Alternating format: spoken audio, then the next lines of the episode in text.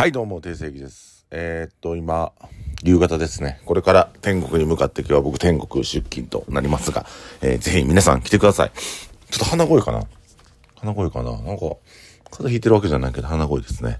えー、ということで今日も、えラジオをお送りしていきたいと思います。えー昨日は、え隕石、天、え天国、えー、とんで、え絶景と3店舗。受選挙が休みやったんでね、えー3店舗で営業してま、えーしてまいりましたが、で昨日もね、結構みんな来てくださったみたいでありがとうございます。えーこのラジオ聞いてはる方も、ぜひ、あのーね、今日も来てください。今日祝日にあるんかな？うん。だかちょっとあのー早い時間ちょっと飲んで、えー終電で帰っていただければと思いますが、ね、もうあの、なかなかね、みんな帰らないですよね。昨日も隕石ちょっと遅い時間におったけど、それはそれでこう遅い時間に来る人がいはって。うん、まあね、でも僕早く返してあげたんですね、みんなをね。うん、極力早く返して。ゆっくりしてほしいんですけど、まあお客さんがいる間は開けちゃうのが佐賀なんですが、もう閉めてくださいね。これを聞いてるスタッフも閉めてください。はい、はい、閉めて。で、仕込み早くした方がいいんで、あの、遅まで開けたらどうしてもパフォーマンス下がるんですよ、次の日。絶対に、これは絶対に下がるんで、あの、なるべくそういうことをせずに早く閉めて、えーいただければいいんじゃないかなと思います。はい。えー今日はどういうお話かというと、えー人間関係というのは賞味期限があるということを気づかないとダメですよっていうお話です。あのーこれね、みんな分かってないんですよね。俺はこれを強く言いたいんですよ。人間関係というのは賞味期限があると。で、やっぱ命食堂も長年やってますと、うーんと、お客さん、来てきた、昔来てたお客さんの、そう Facebook で何年か前の写真が上がってくるんですけど、その10年前とかのお客さんが、今来てないわけですよ。で、僕の持論からいきますと、今来てたらやばいんですよ。そう、今来てたらやばいっていうか、環境とか変わってて、あの僕自身も成長してたり、お店としても進化してる中で、当時のお客さんが来続ける店って結構危ないんですね。新規のお客さんを捉えられてないっていうのと、その、10年前に来てた価値観のお客さんをずっと受け入れるって意味じゃなくて、その人が、ああしてほしい、こうしてほしいって聞き出すんですよ。で、僕も何軒かお店、あの、何軒かそういうお店知ってるんですけど、あの、外部のお客さんというか、まあ、新規のお客さん断る傾向があるんです。楽じゃないですか。新しいお客さん断って、今おるお客さん。でも、そういうお店っていうのは基本的に内輪もめがめっちゃ多い。このお客さんとこのお客さん仲悪いとか、あの、そういうのがめちゃくちゃ多いんですけど、やっぱ、うん、そうやな。簡単に言うと、あの、バージョンアップしてない iPhone で、昔のアプリは使えるけど、最新のアプリは使えないじゃないですか。これが新規のお客さん来てない状態で、やっぱりお店っていうのは日々成長していかなあかん。もうね、細々と、もうちょっと飯食える、店の家賃払えたらええわっていう店やったら違いますけど、日々成長を迎えるお店、飲食店であるので、ありたいのであれば、やっぱりこう、うん、同じようなお客さんが来るようなサービスを提供したらダメで、あの、新しいお客さんがずっとこう来続けてるお店をしなければいけないなと思います。で、僕、高校時代の同級生と、こう、高校時代じゃない、小中高の同級生とかで、やっぱりこう、つながり合える友達っていうのは、同じ分成長したり、同じ情報にさらされてる人やったりするんですね。で、あの、そうじゃない、ほんまに地元だけで飲んでて、地元だけで飯食っててっていう人、なかなかやっぱもう話も合わないですよね。うん、飲み屋さんでこんな女の子って、えっ、と、高校の時に何個下の後輩が今このキャバクラで働いててみたいな、在日あるざあるあるの話なんですけど、なんかそういう話で僕ついていけなくて、だかそれが何が面白いねんって思ってますよ。やっぱり僕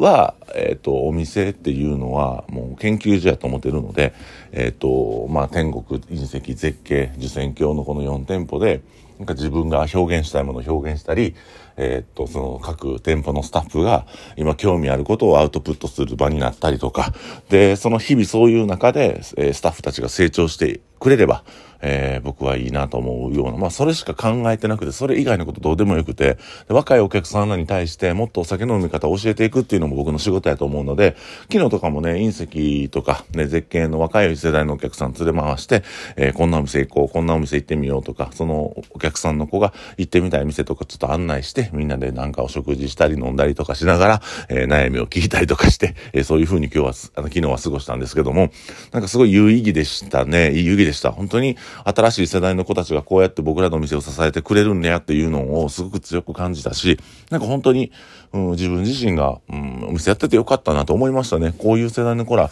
まあ僕からしたらほんまに下手したら子供ぐらいの年の子らになるんですけど、うん、こういう子らが今、うちの店を支えてくれて応援してくれてるんやっていうのをすごく嬉しく感じました。はい。で、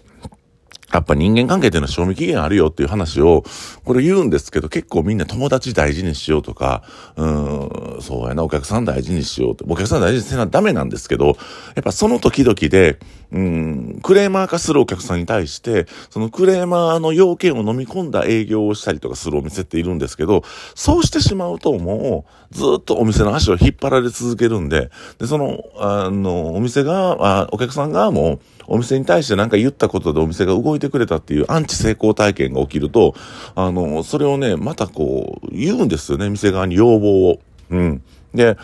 僕らに不利益なことをする人っているんですよ、お客さんの中でも。やっぱ飲み代、食べ代、食べ物代払ってるから、これぐらいの、あの、融通は聞いてくれ、これぐらいの俺の言うことは聞いてくれって言うんですけど、やっぱり軸っていうのは僕は、あの、お客さんじゃなくてスタッフの成長やスタッフの喜びなんですね。あの、これお客様の神様やって理論から逆のことなんですけど、もう逆でいいんですよ。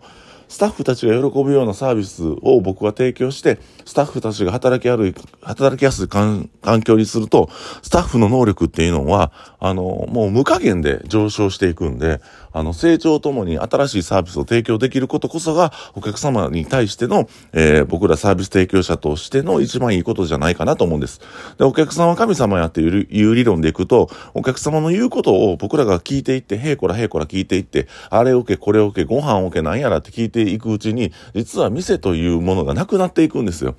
だから、その、お客さんも、まあ、気心知れたからあんなんやってくれ、こんなんやってくれ言うんやけど、その先にあることっていうのは、その、うん、まあ、俺らの店って客単安いから、まあ、3000円までのお客さんの話を聞いて、理論もない話を聞いて、そのお客さんが過ごしやすい店になっていくんやけど、結局それがいろんな方を喜ばせるフォーマット、プラットフォームになっていくんかなっていう話です。だから、あの、まあ、そういうちょっとクレーマー化した人とは僕は割と距離取っていかなあかんなと思ってますし、うん。で、まあさっきの話戻りますけども、えー、まあ人間関係賞味期限あるっていうのは、実は皆さんね、ある程度の年齢になったらいろんなことで気づき出すと思うんですよ。あんだけ仲良かったら仲良くなられへんなとか、インスタグラムフォローしてるけど、この人2年ぐらいやってないなとか、僕はあのー、今、LINE を1000人ぐらいいたんですね、LINE。で、それ今、半分ぐらいまで、500人ぐらいまで切ったんですよ、全部。で、まあ、2年ぐらい、まあもう1年ぐらい連絡取ってないなっていう人はもちろん切るし、あ、返信返ってない人は全部消してみて、整理整頓してみたら結構楽で、それが。で、余計な LINE も自分の中で送らなくなったので、これもいいなと思って、あのー、すごいこう、LINE がより便利になりましたね。うん。もう半分ぐらい減らしたいと思うと、おっても、まあ、250ぐらいでええかなと思って、そんなしょっちゅう会う人だっていないじゃないですか。だから、まあ、そういうふうに、うん、人間関係は賞味期限ありますよ。だってそうじゃないですか。同じやつと同じように付き合いできたら、それは素晴らしいことですけど、うん、見てるものや触れてる情報が違いすぎると、僕逆に言うたらね、僕もね、それこそ大企業の社長さんとか、あの、大きい飲食店のオーナーさんとかと飲ましてこもらうこともあるんですけど、やっぱり僕程度では理解しきれない言葉があったりとか、まあ納得できへんなということもあるんですよ。で、やっぱマスで見ることっていうのをそういうの、そういう方されてますので、ああ、僕ちょっとこれ納得できへんな、よう言うてること分からへんなっていうこともあるし、それはそれで僕はまだ成長しきってないということなんで、まあその人らに追いつけるように頑張っていきたいんですけども、あまりにも、あのー、話す内容が、まあ僕が自分が思っててる、39歳の大人としてのものの考え方とかいろいろな考え方の中で、ああ、これちょっとほんまに僕会えへんなとか、こういう話ちょっと僕したくないなっていう、まあ下品な話をされてる方がいらっしゃって同世代で言ったら、僕は結構この、うん、話にあんまり入れへんというか、うん、あ、そうですね。流す